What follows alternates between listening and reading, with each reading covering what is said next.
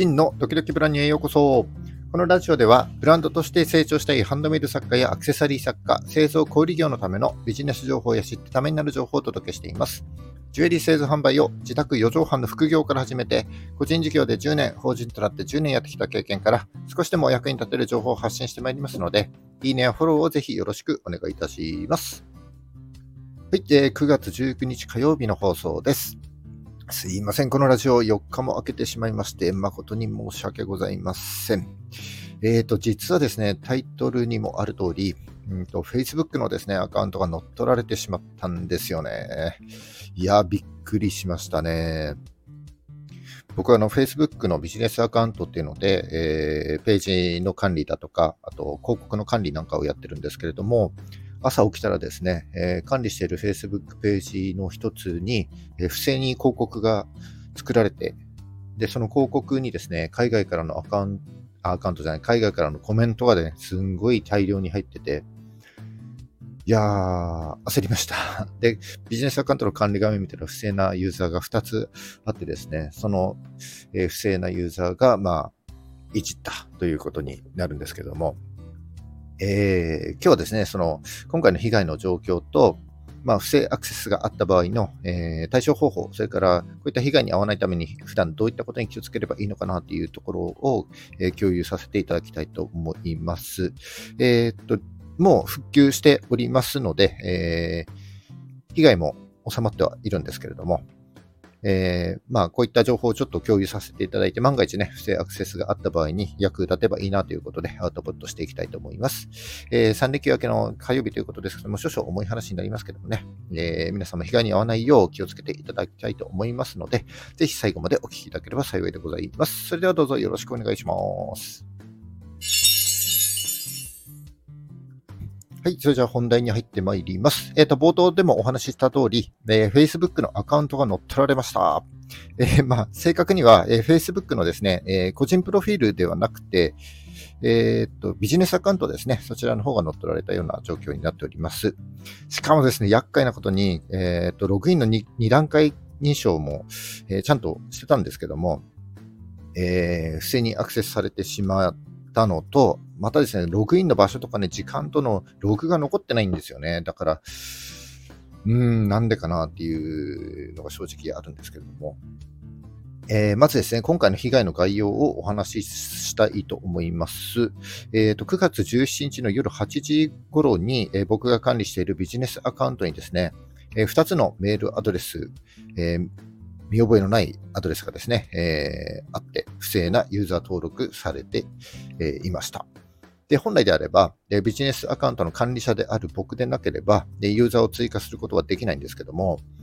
その不正なアクセスによって、しかもですね、その2つのアカウントは管理者としてユーザー登録されていました。で、その後、元々の管理者である僕の権限をですね、管理者から外したために、その2つの不正なユーザーを、えー、削除することができなくなったということになりますね。で、実際の被害はここからになります。えー、まずですね、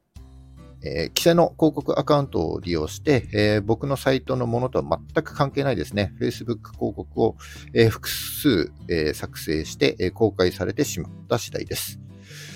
で、えっと、Facebook の広告では、えー、1日の予算が設定できるんですけども、その勝手に作られた広告ではですね、なんと1日の予算が20万に設定してあって、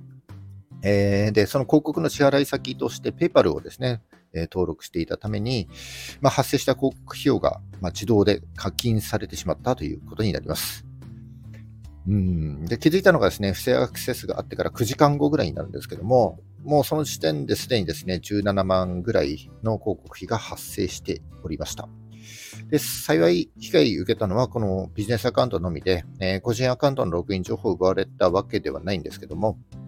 えーと、管理者権限を奪われてしまったので、えー、まあ、登録している Facebook ページ、他の Facebook ページだったり、Instagram のアカウントへのアクセス権限をね、いじられてしまうという危険性がありました。はい。で、えー、今のところですね、大きな被害というと、この不正な広告の利用があったということになりますね。で、あの、先ほどですね、もう無事に復旧しておりますので、えー、もうその2つの不正ユーザーも、えー、消えましたんで、安心しておりますけれども、えー、その手順ですね、復旧までの手順を、えー、ちょっとここからご紹介していきたいなというふうに思っております。はい。で、Facebook の乗っ取り問題って、まあ、僕の知人でもね、何人か経験された人がいるし、うん、Facebook のシステム自体ですね、こう新旧、新しいのと古いのとこう入り混じってるので、ちょっとね、プログラムの不具合だったり、設計書のミスが原因となるセキュリティフォールがね、ちょっと多いのかな、なんていうふうに感じておりますけれども、まあ、万が一、えー、こういった不正アクセスがあった場合のね、対処方法をちょっとまとめておきたいと思います。えー、こんなことに、ね、ならない方がいいんですけども、万が一乗っ取られた場合の時に、えー、役立つ情報になればなというふうに思います。で、この手順は全部で9つありまして、え、ー、と、1つ目がパスワードを変更する。2つ目がすべ、えー、てのデバイスからログアウトをする。3つ目が、え、外部アプリからのリンクを削除する。4つ目がビジネスアカウントの管理状況を確認する。え、5つ目が支払いに関する設定を削除する。え、6つ目が不正アクセス報告のステップを実行する。え、7つ目がビジネスサポートで報告する。え、8つ目がアカウントの利用を一時停止する。9つ目がサポートからの返答に従うということになります。え、1個ずつ解説していきます。えっ、ー、と、手順1、パスワードを変更するですね。うんと、Facebook の個人プロフィールにまだログインできる場合は、すぐに、えー、強力なパスワードに変更します、えー、これはアカウントセンターから変更可能です。で、もうすでにね、ログインできない、えー、パスワードが書き換えられちゃったという場合は、え手順6のですね、不正アクセス報告のステップを実行するに、え進んじゃってください。で、手順に、す、べ、てのデバイスからログアウトするですね。えー、個人プロフィールのアカウントセンターのパスワードセキュリティというところから、えー、ログインの場所をチェックして、すべてのデバイスからログアウトをします。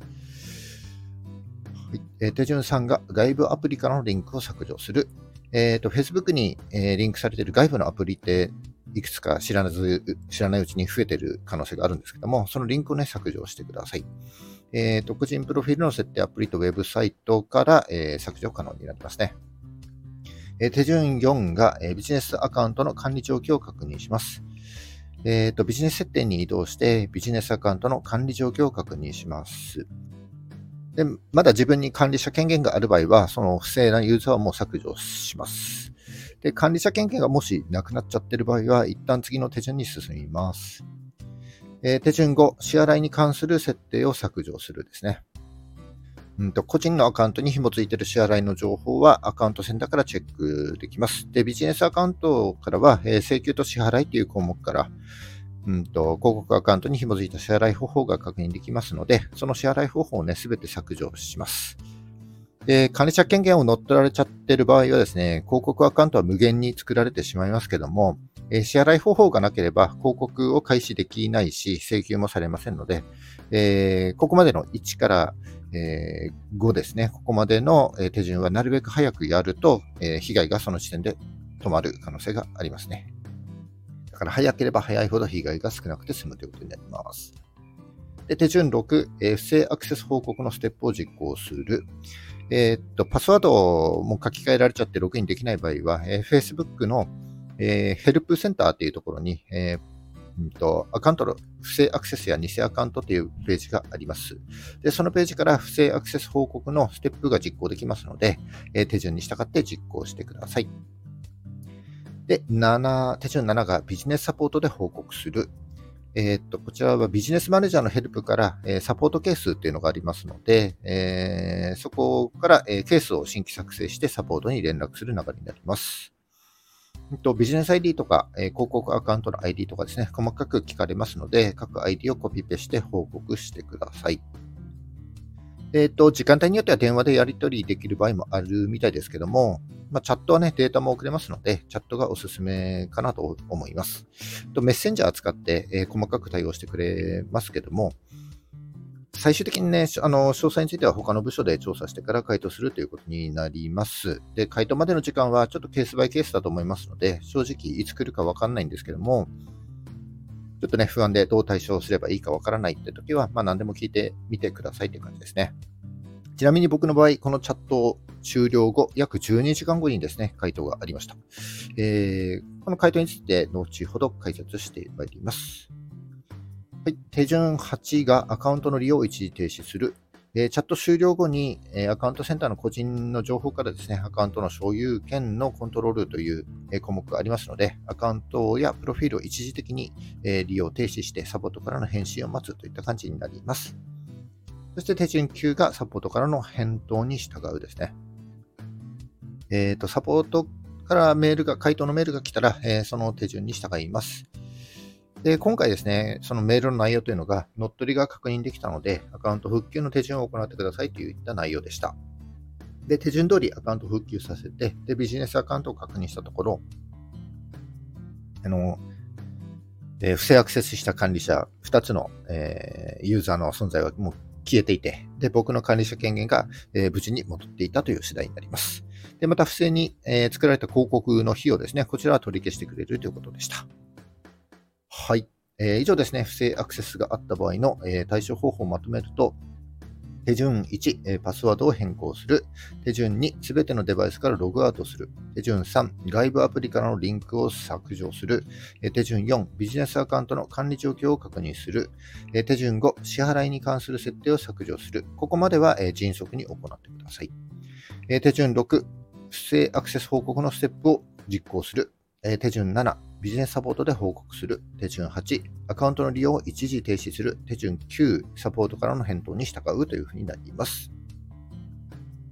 はい。えっ、ー、と、今回ですね、不正アクセスっていうちょっと経験を初めてしたわけですけども、うんと、セキュリティ、セキュリティ対策はですね、普段から意識しておくのって非常に、えー、今の社会において大切なことです。えっ、ー、と、自己防衛大事ですね。えー、被害に遭わないためには、えー、パスワードは複雑なものにする。えー、2段階認証を設定する、えー、ログインアラートを設定するという、え、基本的なことをね、やっていただきたいと思います。で特にパスワードは、え、面倒かもしれませんけども、20桁ぐらいのね、複雑なものを作成して使い回さないように、え、していただきたいなというふうに思います。それとビジネスアカウント、えー、ではですね、管理者を制限して、えー、被害に遭わないよう気をつけていただきたいなというふうに思います。で、万が一、え、被害に遭っちゃった際にはですね、今回の放送がお役に立てれば幸いでございます。えー、3連休明け火曜日、ちょっと、えー、重い話になってしまいましたけども、えー、この話が少しでもお役に立てれば幸いでございます。はい、えー、じゃあ9月19日火曜日ですね、今日も頑張っていきましょう。バイバイ。